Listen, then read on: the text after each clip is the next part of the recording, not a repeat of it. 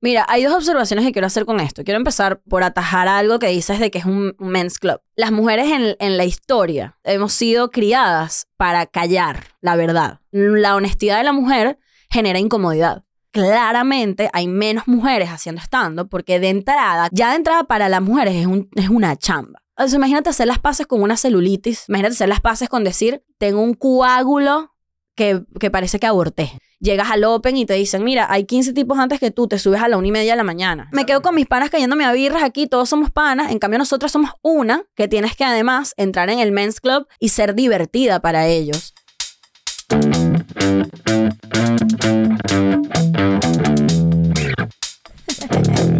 Qué marico, Hazlo bien. Hazlo bien.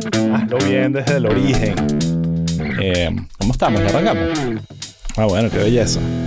Estamos, Poli. ¿Cómo estás? Bien, ¿y tú? Bien, contentísimo de estar aquí contigo, de verdad. Estoy súper emocionado por varias razones. Primero, porque este estudio lo estamos estrenando y no hay nada más fino que estrenar algo. O sea, un carro. A veces yo busco hoteles y averiguo qué tan qué tan, Para estrenarlos. tan pronto lo estrenaron y que este está nuevo. Solo, Sobre todo porque en Hotel Nuevo no hay fantasmas. sí, no, y, y, y no han pasado cosas, o sea, han pasado menos cosas en ese no ha habido asesinatos todavía. Mi creatividad se pone muy loca cuando, cuando empiezas a decir "Venga, Y todo este- lo que ha pasado en este lugar. Sí, sí, verdad. Yo trabajé en un hotel y yo me enteré de cada cosa y fue muy interesante. Pero quería decir, antes de que se me olvide, que este estudio huele a nuevo. Sí, está nuevo. Y el olor a nuevo es un olor espectacular que nadie ha podido todavía patentar. O sea, no Sí. es como que olor a nuevo. No. Entonces, felicidades al estudio porque huele a nuevo. Sí, ¿verdad? Muchas que- gracias, muchas Ánimo. gracias. Que- gracias. Bueno, mira, estamos aquí porque vamos a hablar de comedia. ¿Qué? Sí, una vaina que nos relaciona de alguna manera u otra. Eh, y tú estás en el negocio de hacer reír a la gente, o sea, lo cual es En el business. en el business. Entonces, eh, nada, esa es la conversación. Yo hoy me inventé unas preguntas aquí que seguro no las voy a hacer mucho caso, pero la idea es arrancar con los orígenes. Y yo siempre arranco como que con esa idea de dónde viene eh, esa conexión de hacer reír a la gente. O sea, dónde nace en ti esa, dónde empieza ese cuento para ti. Y no, no quiero que me eches el cuento que si de Seattle en improv, sino eso, No. eso arranca mucho antes. ¿Cuándo fue? Mm, ay, no sé, nunca me había preguntado esto así como tan, mm, como de sentarme a indagar en mis, en mis infancias. Sí. Pero yo creo que yo siempre me sentí como muy payasita. O sea, yo, so- yo sentía que yo era como ocurrentica. Ujú. Yo siempre digo a la gente que, o sea, cuando hablo de, de- mi mamá y tal, mi mamá me tuvo, mi mamá me tuvo joven, no me tuvo muy joven, me tuvo bien. Me tuvo en un momento en el que mi mamá estaba conmigo todo el día. Y yo creo que yo, yo fui una niña como sobreestimulada, pero nunca tratada como una bebecita. Mi mamá siempre me trataba como medio ni- niña grande. Ok. Y yo me ponía la ropa que yo quería. Mi mamá nunca fue como que te vas a poner el vestido porque yo me vestía. Yo tengo fotos mías de bebé que yo digo, ¿por qué me vestías así? Me decía, no es que tú escogiste tu ropa. Y yo, mamá, eso no está bien. Eso como decía aquí en Miami, free range. Eras Ajá. así como los pollitos que soltaban. Tal ahí. cual. Yo siento un poco que den- dentro de la estructura que mi mamá tuvo, digo mi mamá porque mi papá trabajaba full time y fue una época en que mi mamá estaba conmigo siempre. Y yo siento que tengo recuerdos de muy chiquita de eso, de como que hacer payaserías y ser aprobada por mi madre, puede ser. Exacto, Creo que por ahí. exacto. Eso es- te define un poco porque siempre había como que yo, cuando uno habla con comediantes y me he relacionado con bastantes a lo largo de mi vida, eh, hay como dos grupos. El que era el payasito que hacía reír y era más como que tú querías ser amigo de él porque sabías que siempre iba a haber un ataque de risa, una ocurrencia, una manifestación de creatividad atrás de la risa. Pero también existe ese comediante que fue quien modeló oscuridad y locuras raras que pasaron en su vida y, y- y más bien el, el- el hacer reír se convirtió como un mecanismo de defensa. Ya. Entonces tú, y, y por supuesto lo que me pasó a mí, yo no me considero comediante para empezar, aunque escribí mucha comedia, eh, creo que fui más como que un productor de comedia, un creador de comedia, pero no un comediante como tal. Y tratando de entender qué era la diferencia, era como que yo lo que, a mí lo que me pasaba es que me rodeé de mucha gente que me hacía reír. Y me convertí como un catador de buena comedia, de buen delivery, de, buen, de, buen- de, buen- de buenas imitaciones. Y en mi caso no empezó que si viendo televisión, eso se transformó en eso, pero em- empezó en, En mi la familia, casa, en la casa, en la familia de mi mamá específicamente. Claro, que a eso súmale que eres un carajo observador. Exacto. Y la, o sea, el creativo que usualmente es observador y tiene como estos estímulos a su alrededor, empieza a, a notar cosas y como a agarrárselas y a, y a querer hacer algo de ello, ¿no? Ok. Sí, sí. Así eh, lo veo.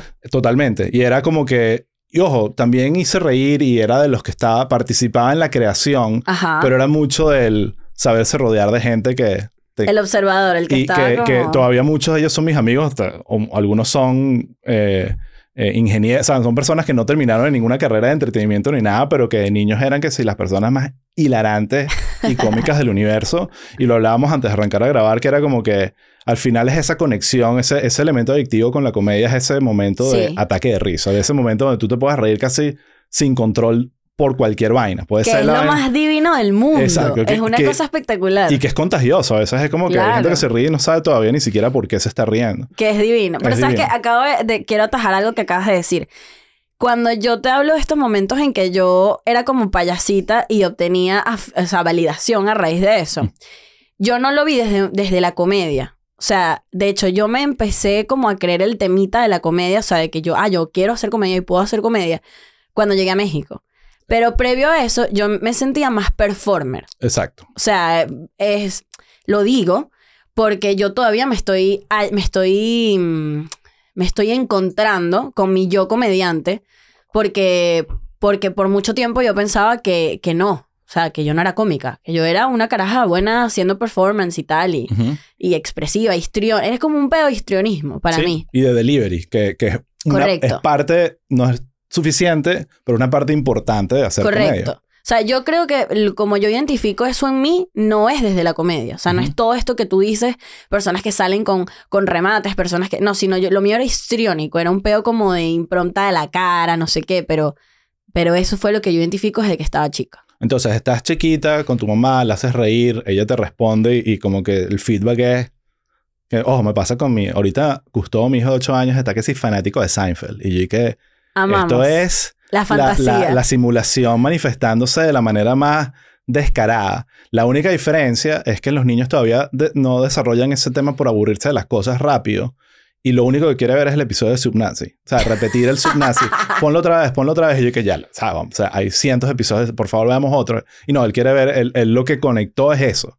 Pero a, a lo que voy es que empieza en la familia, empieza ese momento, pero llega un momento donde eso eventualmente permea tus grupos más de- en contemporáneos de generación, ya sea el colegio, tus grupos de actividades. Una, el otro día vi un podcast eh, eh, preparándome, porque admito que me preparé para, esta- para esta entrevista un pelín, el que hiciste Yo, con wow, Alexis. gracias. El, el que hiciste con Alexis de Anda, que la amo también y me encantaría tenerla aquí algún día.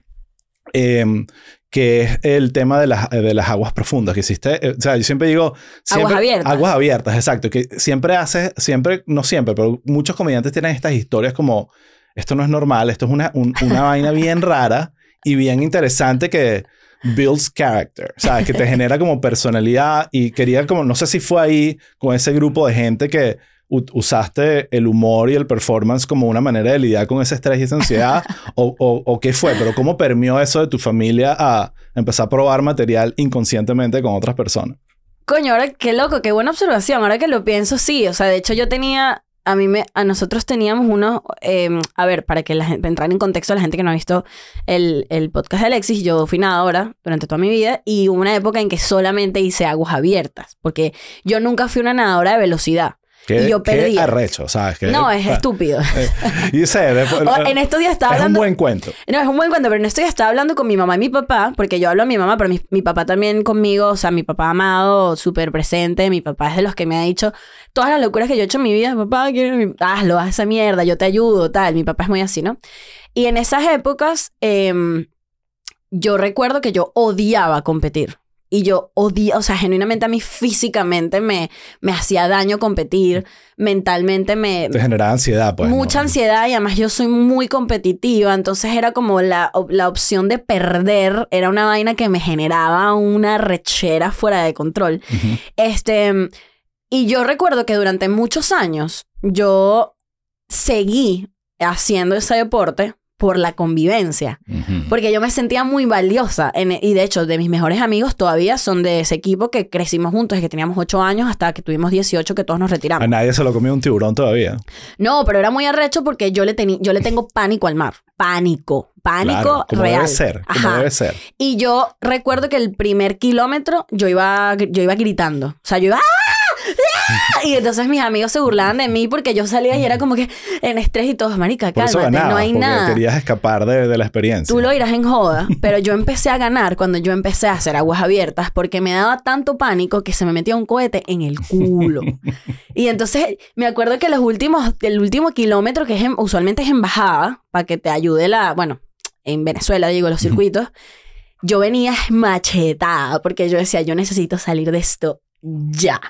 Y lo que me preguntabas, nosotros entrenábamos en vacaciones. El, el cruce del Orinoco usualmente es como julio-agosto, más o menos. Entonces, claro, previo al cruce, no mentira, es septiembre, septiembre. Porque previo al Eso es cruce. un, acti- un, un evento que sucede. El cruce al Orinoco, un montón de gente que hace Sí, aguas sí. abiertas. Es, Es como, como el, el evento ultimate, del año. Ajá, es como donde los aguas, la gente de aguas abiertas comprueba que sí sabe nadar y que no va a llegar para Brasil. O sea, podríamos hacer todo un episodio de aguas abiertas por el interés que tengo del tema, pero por, Es un por- tema- por- en pro de la comedia avancemos. Ajá. el punto es que cuando, cuando íbamos a hacer los cruces, eh, nosotros teníamos que entrenar tres meses, dos veces al día. En la mañana de 7 a 9 y en la noche de 5 a 7. ¿Y eso era dónde? ¿También en aguas abiertas o era una piscina? En, al- en piscinas y en mar, los fines de semana. Y yo me acuerdo que los entrenadores me gritaban, tipo, cállate la boca, Mm. esto no es el Miss Venezuela, Paris Hilton. O sea, me, me, me o sea, me humillaban y yo me cagaba de risa porque ellos de verdad les molestaba que yo iba a, a joder, A brother, sabotear. a ladillar, porque yo era, no, no era tan Pero que estaba, realmente lo que hacías era gritar mientras nadabas. Esa era la indisciplina. No, no, no, yo en los entrenamientos jodía, pegamos, me llo- lloraba, hacía que lloraba, no puedo más. Ok. Y entonces Estabas era- actuando de Claro, yo estaba era jodiendo, porque ese era mi, ese, o sea, eso era lo que me ataba al deporte Sí. realmente, la convivencia El con mis compañeros, claro, el grupo, tal. Claro. Eh, yo estudié en un colegio de, de- de monjas, entonces el deporte fue lo que me hizo sentir, y sentirme libre, pues. Sí. Que es colegio de monjas. Coño, Rip, rip el colegio de monjas. Sí, sí, sí. Bueno, pero está bien, pues. Hay gente que, no, da disciplina y vaina, ¿no? Y también muchos traumas. Sí, sí, sí, sí, no, total. Pero la o sea, en verdad sí siento que el deporte cuando cuando cuando te, mm, te dedicas a la creatividad después, o sea, es decir, cuando tú te dedicas a la creatividad y también te dedicaste al deporte durante mucho tiempo, empiezas a notar patrones muy cabrones de ¿por qué yo hago esto? Ah, porque es que yo hice esto 15 años Claro. y entonces esto está en mí. Entonces, creativamente empiezas a ver Sí. frutos de algo, de insistir, insistir, insistir, porque al final el deporte es eso. No, y, y disciplina, que es algo que a veces se- Sí. que con la comedia uno cree que no está ahí y, hace gran diferencia entre algunos comediantes y otros. A veces dices, no, era simplemente uno tuvo la disciplina y el otro no. Así, así de sencillo. Hay gente que es disciplinado porque sí y Sí. está en sí, y hay personas que aprendieron a ser disciplinadas. Yo no me di cuenta hasta hace un par de años que lo mío venía de back then, o sea, de eso, de la maña de que toda tu vida te paraste una hora, hacías estas cosas, estás, estás eh, em, tienes mucho tiempo expuesto al fracaso, el deporte te expone al fracaso. Ujú. Y, es un, y además es un fracaso que es personal. Sí. Porque tú puedes haber ganado una competencia, pero y si no tú es no diste-. Y no, es subjetivo. Es, li- es- es, no ganaste. no ganaste. O sea, Sí. tú pudiste haber La ganado. comedia es otra cosa. Es- no es tan subjetiva. la comedia es súper subjetiva. O sea, no hay un ganador. De, este es el ganador de la... Es como Mm. que hay una reacción de la gente y tú podrás medir, pero no tiene esa contundencia que el deporte te da de ganar. Pues sí, pero, pero fíjate que ahí no estoy tan de acuerdo, porque yo sí creo que a pesar de que el éxito no es, no es subje o sea, el que el éxito es medio subjetivo en términos de comedia, un comediante efectivo es un comediante efectivo. Ah, no, claro, totalmente. donde lo pongas. Sí, sí, sí. Donde lo pongas. O sea, y eso para mí, yo, yo cuando luego veo comediantes que son, mm, o sea, que a mí no me parecen buenos y es y que, no, lo que pasa es que no fue su público. Sí. Y yo como entro en este trip de, "Ugh, papi, pero tu trabajo es dar risa, no das risa, no, Es un punto. no diste y ya, normal, todo bien, tuviste Yo- una mala noche. Yo tengo una- un buen cuento que he echado por ahí eh, de justamente estar del lado del prejuicio. Eh, y ojo, yo siempre he sido, por, por algo estamos haciendo este podcast, muy fan de la comedia y, y- y consumidor de comedia a nivel ad- adictivo. Eh, pero en Venezuela, que también consumía mucha comedia venezolana de la, de la eh, o sea, generación de alguien que tiene 44 años, que si Emilio Loera y toda esa vaina, el Conde del Guacho era una vaina que no me gustaba para nada. Yo creo que por muchas razones de mi familia, el tipo de familia, el tipo de humor que él hacía. Era una cuestión que no, lo escuchaba y hasta me daba como, hasta como un pelín de, de- de miedo puritano y que qué es ¿Qué es esto. esto? Claro, qué horrible, claro. qué Juicio, vulgar, juicio, ¿sabes? Como que incomodidad. Puro prejuicio. Entonces, bueno, mi vida continúa, me empiezo a involucrar en el tema de la comedia y resulta un día, hay unas presentaciones en el Teatro Bar, yo estoy ahí con un montón de gente, yo voy de, de audiencia, aunque estoy con un montón de gente y amigos de la comedia, y llega el Conde del Guácharo. Y yo como que súper respeto al tipo, más allá de que no me guste su comedia, como está, un placer. Máximo como- respeto al máximo conde. respeto, pero estaba predispuesto Claro. a que su presentación no iba a ser mi favorita de la noche, que no me iba a dar risa. Yo iba a estar ahí y verlo y que vamos a ver qué tal. Ujú. Súper prejuicioso, caraculo, así como que, mira, habrán pasado 30 segundos Y tú yo estás estaba en el piso humillado. O sea, el conde del Guácharo me asesinó, me Te cayó la humilló, boca. claro. Me humilló, me humilló con su talento, su disciplina. Y yo, vuelvo, no es el comediante que iría y pagaría unos tickets para ir a ver, pero qué nivel y qué, el, el- qué profesional. ¿sabes? Claro, es que al final eso es un... com- O sea, yo todos los comediantes que la gente que son muy grandes y la gente es como que, pero eso es una mierda, es como, no es una mierda, porque si fuera una mierda, no fuera lo que es. O sea, Sí. Bueno, y- yo, difiero- ah, yo sí veo algunos que digo, wow. Bueno, claro, obviamente Como, pero- hoy, hoy en día también como que, que un comediante se haga mainstream es por muchos factores. Sí, O sea, exacto. Ahí estoy... Si caes en el stand-up, yo creo que después de tener una carrera exitosa en miles de otras cosas y el stand-up se convierte ya como que una continuidad de tu carrera, eso, es- eso es más complicado sobresalir a esa persona que estuvo yendo haciendo open mics, haciendo improv, echándole bola, actuando, todo, incluso clases de teatro, de drama, Sí, cualquier sí. cosa que sea delivery frente a un público es muy distinto a, coño, lo, lo que era yo. Yo nunca probé una, una tarima o no hice estando porque yo decía, yo soy un- el que está detrás de la computadora conceptualizando y escribiendo. Esto no es lo mío. O, Claro. o- o me creí ese mojón. Pero, pero te, te daban ganas nunca en de subirte. Nunca verdad. Porque eso es clave. O sea, hay gente que, que, que toma la decisión de no subirse al escenario desde un lugar de, es que no, yo- no es lo mío. a- a- genuinamente no es lo mío. O sea, lo veo, lo admiro, lo aprecio, pero genuinamente no lo siento en mí, en mi, en mi cuerpo. Sí. Y hay gente que es como que desde un lugar medio, mm, no resentido, pero desde un lugar como, como viendo hacia abajo de que, mm, nada, yo, yo soy creativo, yo no estoy ahí. No, para mí yo creo que tuvo que ver, si lo, ahorita que lo, lo pienso, creo que fue que mi, mi, mi conexión con la comedia fue audiovisual, ¿sabes? De, de productor, de creador, de showrunner, de crear comedia para verla en una pantalla. Eso, eso era lo que yo hacía desde que tuve eh, acceso a poder crear contenido. Que además es un lugar súper Que interesante. no bien, es interesantísimo y necesario, porque Claro. todas estas cosas al final uno está viendo que es fino irte a ver en vivo y eso es- para los comediantes es esencial en su income, pero el especial de Netflix al final es una producción que Claro. tiene- es como que esa parte es súper necesaria. Y la gente no lo sabe. Eh, no lo sabe y, y- y eso es como parte del truco. Es como la no- tramoya no de la que comedia. Hubo, que hubo todo esto detrás, que se siente así de Correcto. simple. Es parte del, del, del truco. Es, la, es la- lo que yo llamo la tramoya de la comedia, porque al final el que consume comedia cree que todo está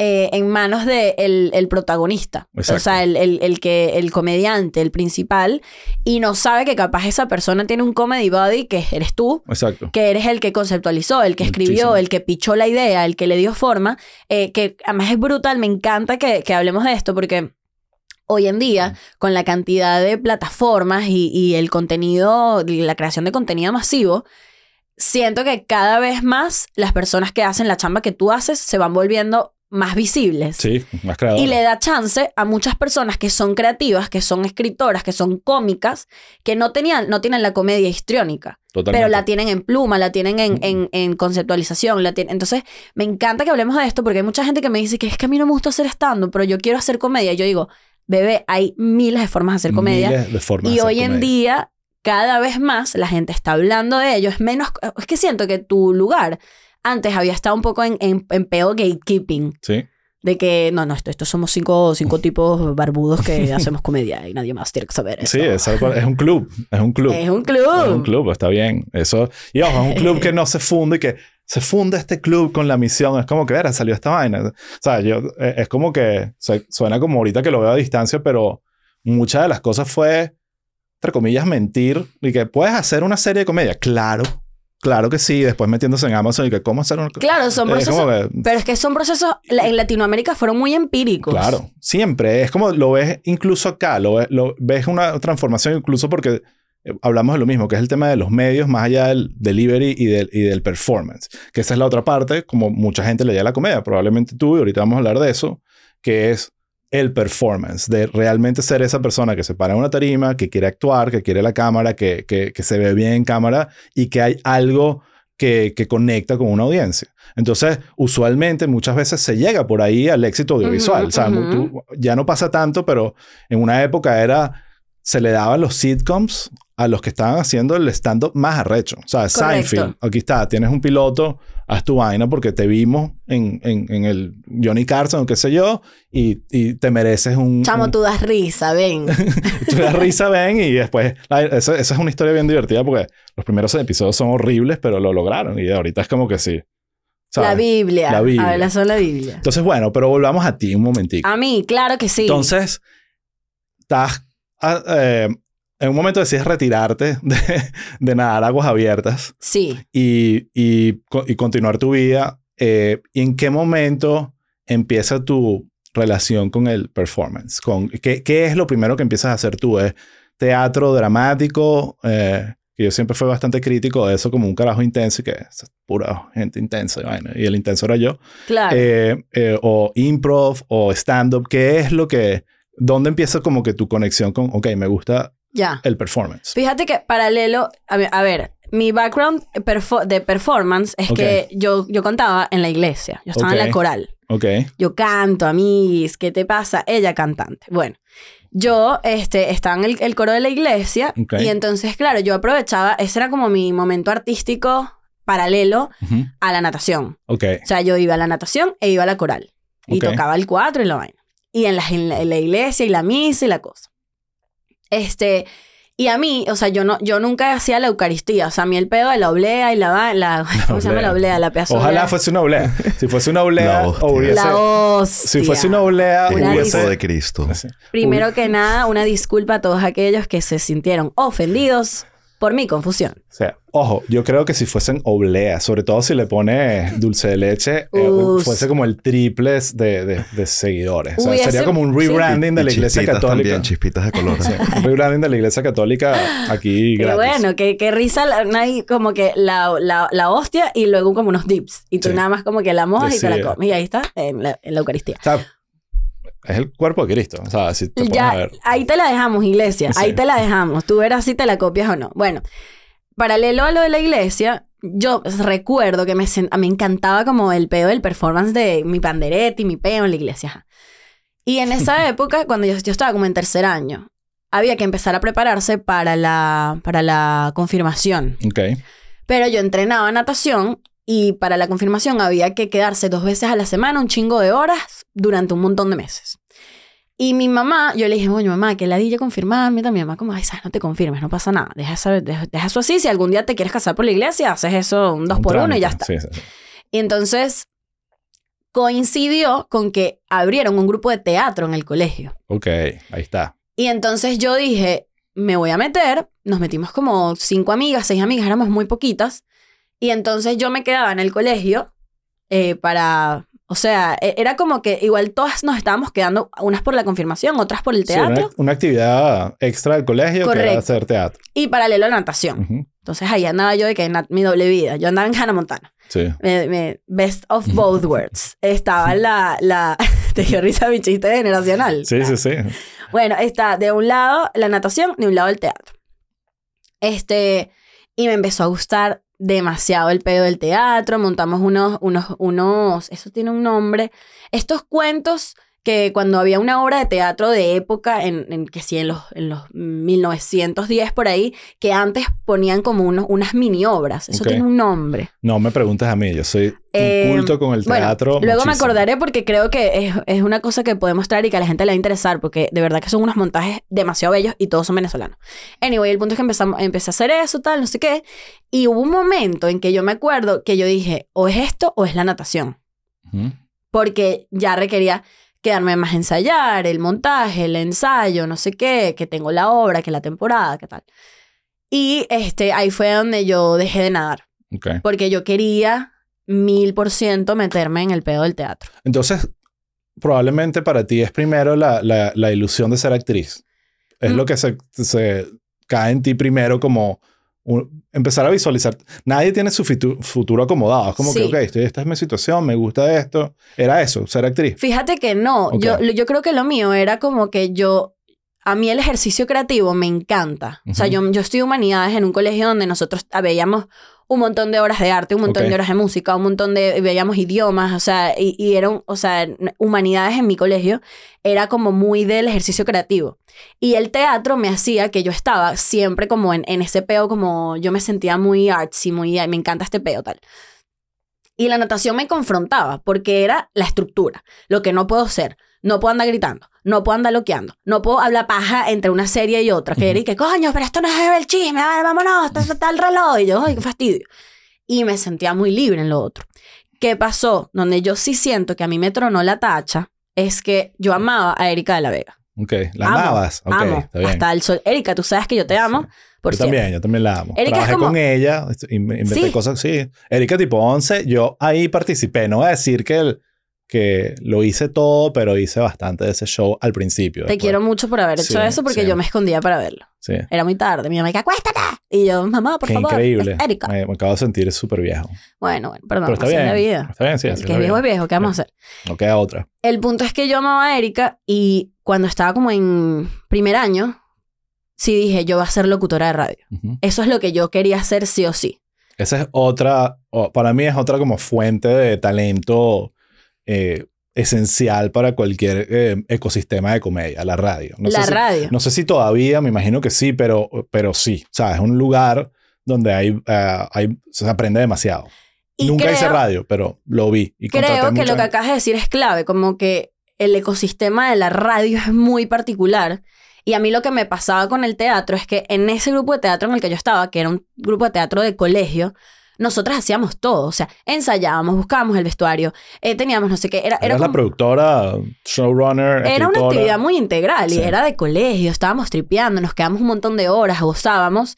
Y yo lo que, más allá de yo voy a ser actriz o yo quiero ser una gran actriz, era yo quiero estar en este ejercicio creativo hasta que me muera. Exacto. Y un poco por ahí siempre hice todo, ¿sabes? Por ahí vino el teatro, por ahí vino la carrera, por ahí vino la impro, por ahí vino el stand-up. O sea, fue a raíz de una sensación física y mental de yo sirvo para esto. Ok. Fue más eso. ¿En qué momento saltaste? ¿Cuál fue el brinco a comedia, digamos, oficial, como improv o stand-up? ¿Qué, qué vino primero?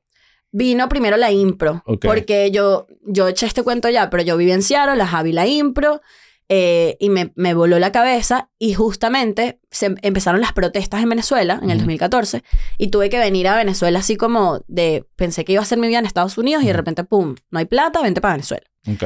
¿Este qué año es, más o menos, para ubicarnos todos? 2014. 2014. Las protestas del 2014. Ok, yo llegué en perfecto. pleno peo. O sea, literalmente empezaron las protestas, mi papá me llamó y me dijo, no hay plata, no van a renovar Cadivi, tienes que venirte. Ok. Porque yo me fui, mis papás pagando eh, pues este pedo dólar preferencial. Aquella época. Aquellas épocas, a mí. Sí, se podía. Bueno, em, el punto es que llego y en esa gran depre de yo voy a estudiar artes en Estados Unidos, no sé qué, este, mi, me, me regalaron un taller de improvisto. Ujú. E hice el taller de improvisto y me lo regalaron.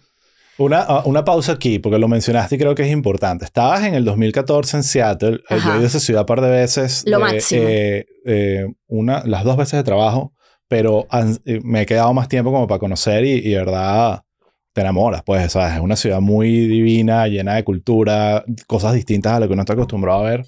Y, y pasa como otras ciudades de Estados Unidos y de repente te echan una llamada y que tienes que regresar a este bello país donde Sí. hay protestas y, y están metiendo presos a políticos y la vaina es horrible. Y por cierto, todo el mundo se está yendo, pero tú te tienes que Correcto. devolver. Correcto. Que, que en verdad te deprimió. ¿Fue, fue, una, ¿Fue una situación que no querías hacer o fue como- más como que tu juventud podía contra todo y nada importaba y estaba feliz? Fue, no, no estaba feliz, era como, ¿qué coño voy a hacer? Porque yo sentía, yo sabía que mis papás no podían pagar la universidad en Estados Unidos.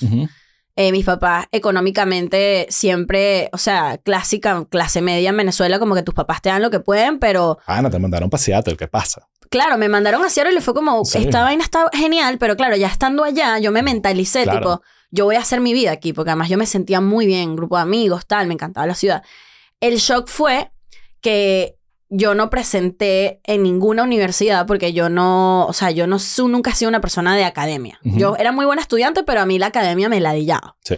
Entonces, cuando llegué a Venezuela, empezamos en este trip, mis papás y yo, de qué voy a hacer. Porque además el país estaba en protestas y, Sí, era, sí. y fue básicamente hacer las paces con no podemos planificar mucho y económicamente no estábamos en el mejor lugar. Ujú.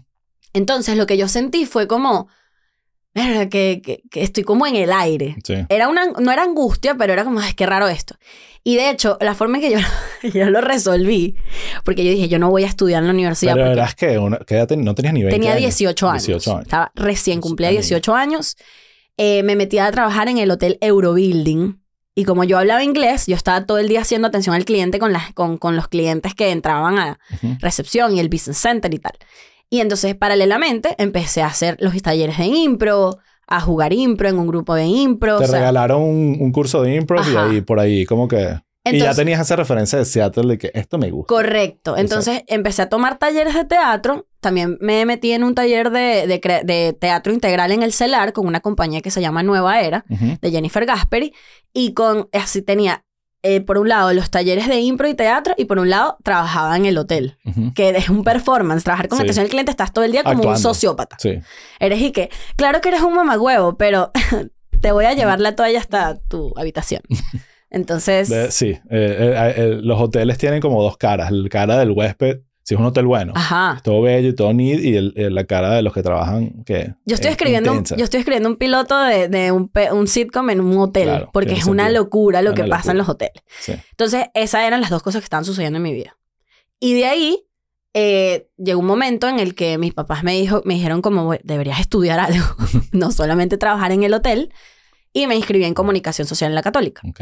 Yo también soy de ahí. Chócala. Eso, yo la Perfecto. odio, pero ánimo.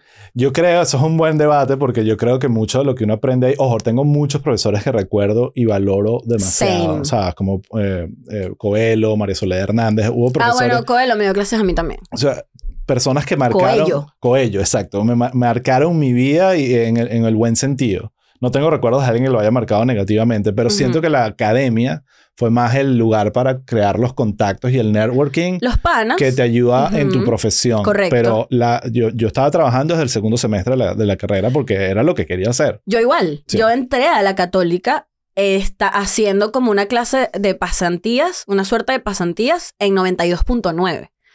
Entonces yo tenía los talleres de teatro, hacía producción en 92.9 y estudiaba en la católica. Sí, te estabas tiempo. entrenando inconscientemente para convertirte en lo que eres ahorita. Es Es que claramente. O sea, yo- está, está ahí todo alineado. Papi, una espata caliente. Una le gusta andar en la calle y, y ahí andas haciendo para lo que me, yo- me invitaran, yo iba.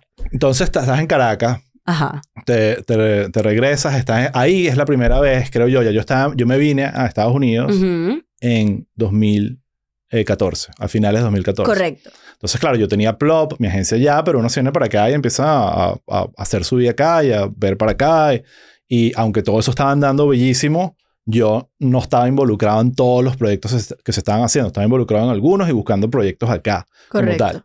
Y me recuerdo, la primera vez que, que tengo un recuerdo de ti es en un sketch que eh, estábamos hablando que creo que probablemente era de Briseño. De Briseño, ajá. Que es un show que hizo Plop. Reporte semanal fue un, un- un show que hizo Sí. Plop y que me, eh, eh, que me encantó. Fue un proyecto, me encantó participar. Entonces fue la primera vez que, que supe Sí. de ti. Después, eh, al tiempo, vi lo que te pasó, que no quiero hablar, ni, no, quiero entrar en ese tema, pero no, eh, vamos a hablar de comedia aquí. Pero sí recuerdo que leí un- el artículo que creo que escribiste tú, ¿no? Eh, No, yo lo que hice fue que le di mi, mi testimonio a una periodista que se llama Indira Rojas. Y e e Indira lo que hizo fue como llevarlo a un relato en primera persona. Wow. Pero yo no lo escribí. O sea, yo lo que hice fue eh, tener muchas entrevistas con Indira. Ujú. E Indira, pues, juntó todo y lo plasmó. Pero no lo escribí yo. Sí, bueno, más allá del hecho, que obviamente es otro tema, la pieza de periodismo como tal, me acuerdo de leerla y decir, o sea, me cautivó. O sea, fue una, una de esas cuestiones que dije, wow, que, ¿sabes? Te- me puso en perspectiva muchas cosas, pasaron Sí. ahí en mi cabeza. Em, pero bueno, entonces ahí, adiós Venezuela Sí. y te vas para México, ¿no? O sea, Sí. México es tu destino.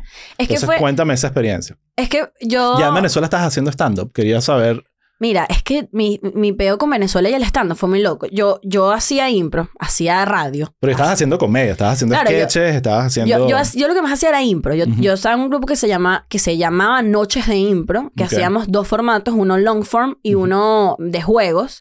Y nosotros teníamos temporada de jueves a domingo lo- durante dos años. Estábamos en temporada, temporada, temporada. Yo estaba en el ejercicio de la impro y de la comedia como eh, en performance, digamos, muy activa, junto con la radio, paralelamente con la radio. Entonces, yo en ese momento me juntaba mucho con Daniel Enrique, comediante, el del cuartico. Lo conozco. Maravilloso. Otro, otro, otro de la camada plop, o sea, llevándolo Sí. con orgullo. Daniel y yo somos muy amigos, hemos sido amigos desde hace mucho tiempo. De esos panas que es bello porque somos muy panas. Eh, y recuerdo en esa época que Daniel me decía, Marica, sube- eh, métete en el probando material. Y yo, que no, pero es que yo no hago stand-up y soy malísima. Dale, yo te ayudo. Y recuerdo que tallereábamos los chistes. eh, él él vi- vivía súper cerca de mi casa y hacíamos impro juntos. Entonces me daba la cola. Y yo, ¿qué, qué opinas de esto? Y él me decía, coño, eso no da risa. coño, pero ¿y el chiste? Bueno, claro, porque escribe también, me Claro. imagino. Y, y en ese como de los muchachos, año, súbete, súbete, súbete, yo lo que hacía era que me subía probando material, que era un formato que hacían de 5 minutos, 10 comediantes, súper cool, y ahí se presentaban los duros, o sea, en ese momento se presentaba Víctor, se presentaba eh, Led, se presentaba Daniel Pistola, se presentaba todos ellos, que la gente, marico, eran shows de 300 personas y la gente iba, era una Sí. locura.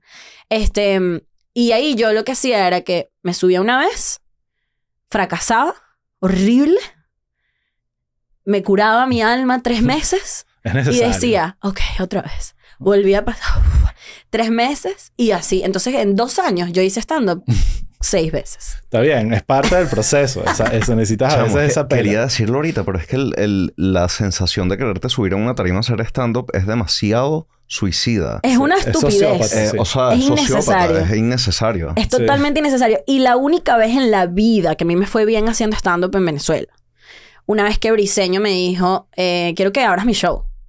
Y yo le dije, yo me voy a matar, Briseño. Y él, por favor, tal, tú eres, tú eres buena, marica, súbete, tal. Eh, me acuerdo demasiado. Yo tengo un- él no se acuerda de esto, pero yo sí. Que yo tenía una puestas unas boticas y estaban un poco sucias. y mi rey briseño, mi, mi, mi tío briseño, se pone de rodillas y me limpia mis boticas porque sabes que él es todo pepito, muñequito de torta Y paso. me limpió mis boticas, ánimo, bella, te va a ir brutal, no sé qué. Chamo, y me fue súper bien. Fue la Sí. primera vez en la vida que yo hice stand-up y mis chistes funcionaron. Bueno, entonces vamos a hablar un pelín de stand-up, ¿sabes? De, de, de esa, de ese arte tan particular y sociópata, como dice Adrián, Estoy de acuerdo. eh, que es que eh, empecemos por, por lo que acabas de mencionar, como el, el bombing, como se dice en inglés, el fracasar en una tarima. Y ojo, eso no solo pasa, o sea, yo nunca he escuchado a un comediante que dice, eso nunca me pasó, yo siempre me monté y todo. le- No, vale, fue- ¿qué es es como parte de Hay la uno. formación. Hay una en la vida, ¿Quién? Está hay mintiéndote. uno, no, ¿Quién? Ray Contreras. Ok. Cuenta la leyenda que Ray Contreras se sube a hacer stand-up. Voy a anotar su nombre. Eh, Anótalo porque además es fácil, top 3 de las personas más cómicas de, que, que yo considero que más me hace reír a mí. O sea, Ray Contreras, yo me sé los chistes de Ray cada vez, yo muero. Ray Contreras, búsquenlo, amado, además amiguísimo. La primera persona que me pagó por hacer stand-up es Ray Contreras. Eso importa. Eh, Ray Contreras cuenta la leyenda que él se subió así como una o dos veces, le fue cabrón y justo en el público había como un productor de algo.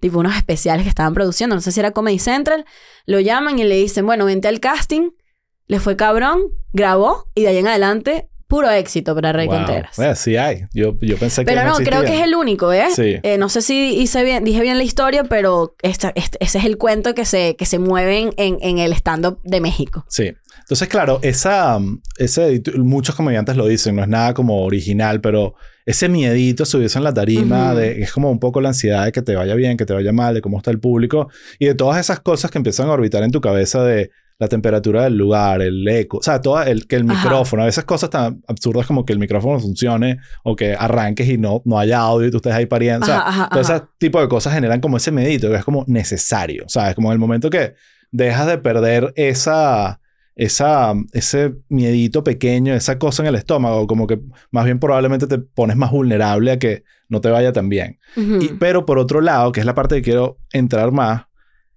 es la parte adictiva de cuando realmente ese es un chiste que la parte y ves a esa audiencia partirse todos al unísono y tú dices, ok, algo funcionó aquí y no necesariamente es algo que estabas y que un, dos, tres, chiste. Y esto es lo que va a dar risa. Tú estás arriba ahí probando y midiendo. Entonces, cuéntame es, ese primer contacto con el éxito en tarima. De, de- de hacer algo que la- tú dijeras, ok, esto está funcionando, me está yendo bien.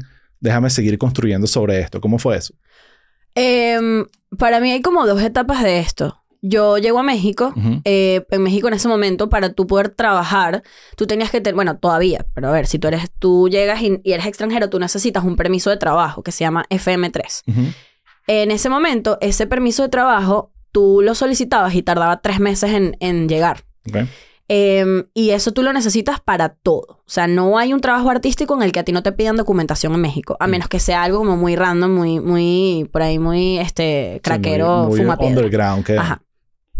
Y entonces en esos meses, esos tres primeros meses de yo llegar a México sin documentos, em, yo en ese momento era muy amiga de Nacho Redondo. Ok. Y él me dice, hay Ya una... no.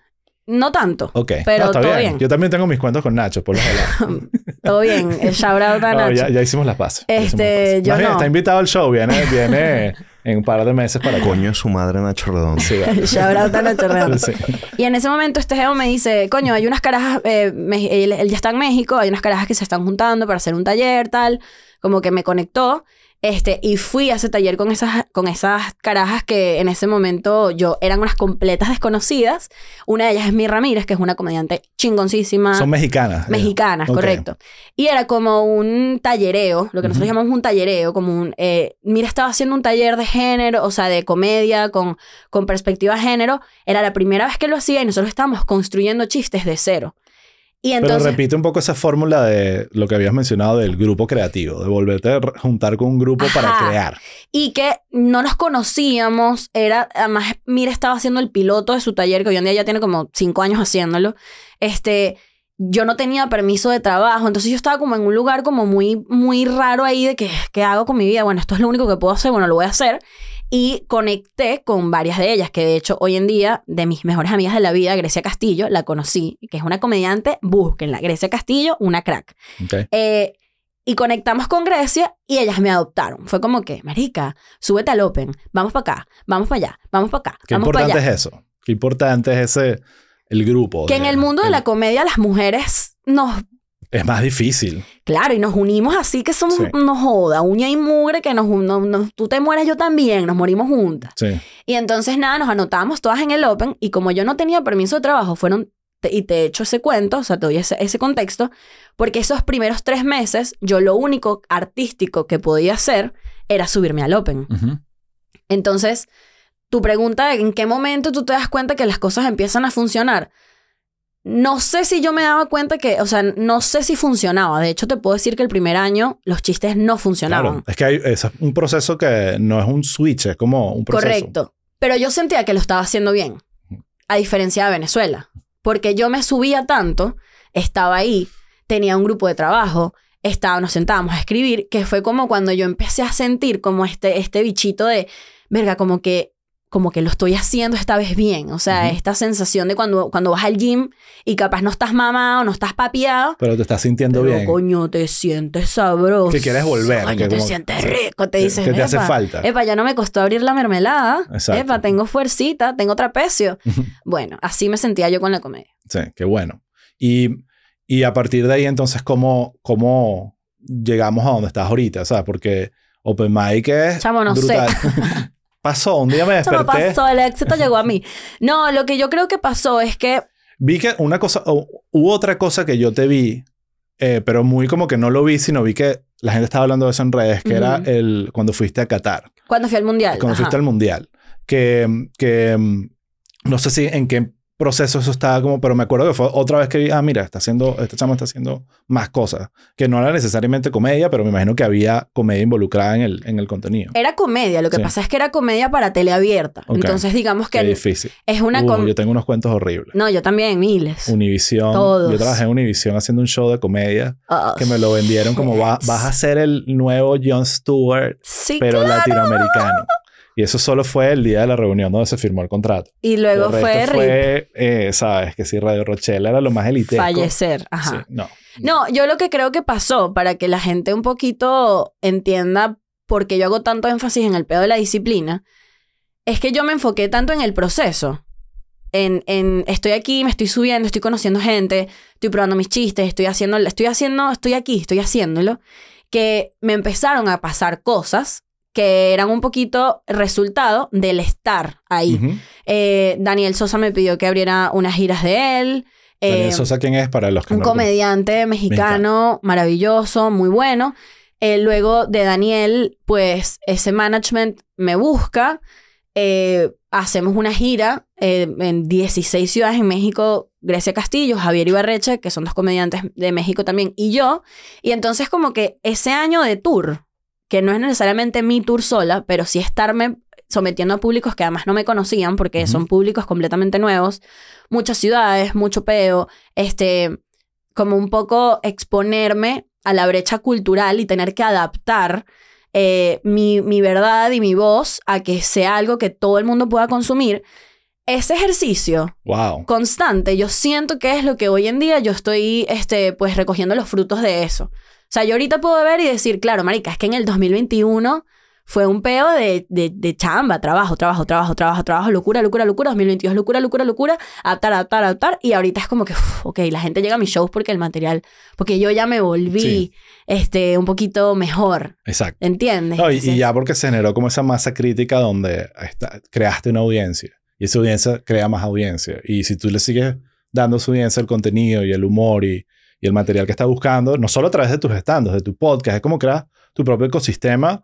Entonces ahí ya Es un eh, gimnasio- tomas como control un poquito de tu destino. Sí, tomas control, exacto, sin darte cuenta después, en el caso de los comediantes, muchos comediantes famosos de hoy en día, eh, que tú dices, verga, este dicho es un carac, que bolas esta persona, es una persona que pasó sus primeros dos años abriendo shows de otras para otras audiencias. Sí, Y eso, te, 100%. y eso te cura, eso te, te, te, te da callo, Sí, porque tú sabes que esa gente no te fue a ver a ti. sí. Entonces tú tienes que hacer que funcione, porque además si tú no funcionas, el comediante principal no te llama más. Sí. Y no te lleva más de tour, porque no, tú no eres efectivo. Obvio. Sí, sí, tienes que estar ahí para cumplir tu trabajo, que es darle risa a la gente. Así de sencillo es. No hay chamba más digna e indigna a la vez que ser abridor. Sí. Es una cosa que yo agradezco cada vez que alguien me dice, ábrame el show, yo digo, cabrón, vamos, porque es la única forma de darte cuenta que tu material sí funciona. Sí, o del open mic, que es como que, bueno, déjame ir con este crowd de tres borrachos Ajá. a pesar de que yo soy Chris Rock. Correcto. ¿sabes? Y voy ahí porque quiero sufrirla para que realmente, es, esa es la audiencia que realmente si le saco una risa es porque me la gané, no, no Ojo. porque saben que soy yo. También por el lugar en el que yo estoy ahorita, Sí. ¿no? Porque luego yo hablo con amigos que ya están en grandes ligas, que es como, marico, yo no voy a abrir un show porque yo, yo Claro. anuncio un show y la gente llega. O sea, pruebo, Claro. pruebo mi show, pruebo mis chistes en mi show. Pero vamos a hablar eso un poquito porque hay un tema, hay dos cosas que quiero hablar. Una es el tema, algo que es muy particular de la comedia venezolana por la naturaleza geopolítica de lo que nos ha pasado a los venezolanos en los últimos 25 años. Eh, se armó una diáspora brutal. O sea, yo siempre jodo como somos los nuevos judíos, estamos regados por el mundo. Tal cual. Tenemos comunidades que nos apoyamos por todos lados.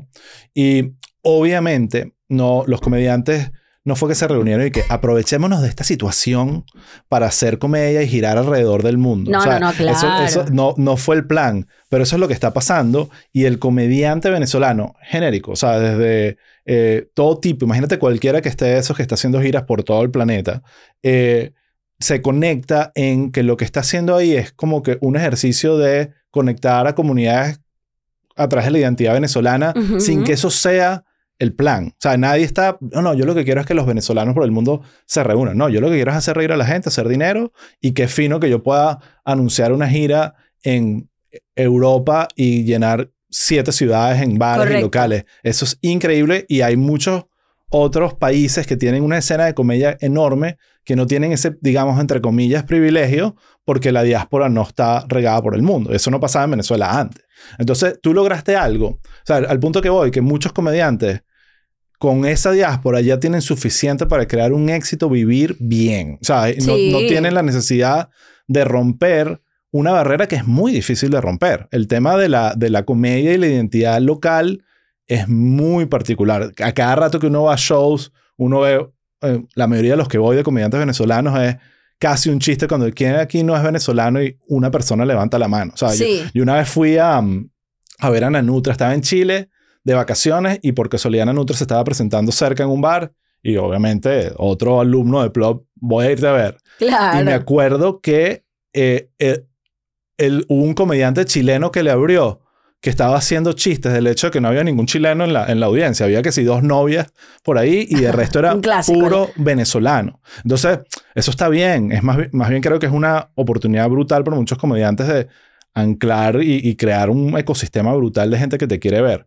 Eh, pero en tu caso creo que es distinto y quiero que me expliques por qué. Durante mucho tiempo yo tuve esa herida. O sea, yo decía como, Thank you.